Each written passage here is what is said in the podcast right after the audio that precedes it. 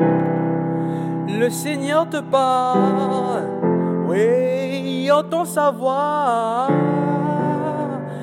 à travers la parole de ça.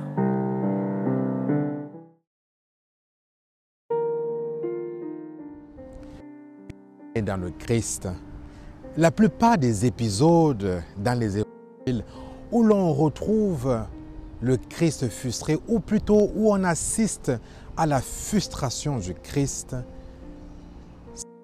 face au manque de foi ou au peu de foi de ses interlocuteurs. Dans l'évangile d'aujourd'hui, on voit le Christ réagir de façon euh, forte. Génération mauvaise, génération incroyante.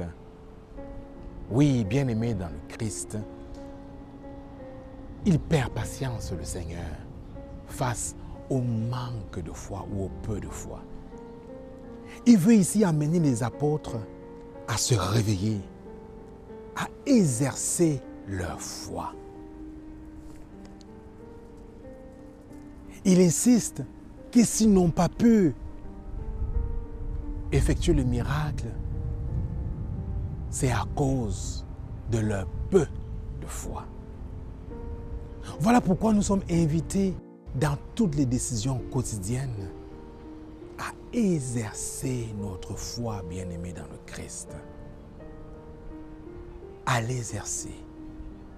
Toutes les fois où nous faisons preuve de tiédeur, toutes les fois où nous faisons preuve de faiblesse,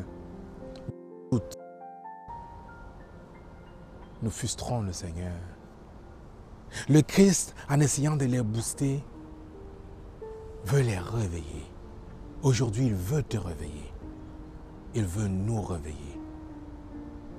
Il veut nous faire sortir de nos doutes. Amen.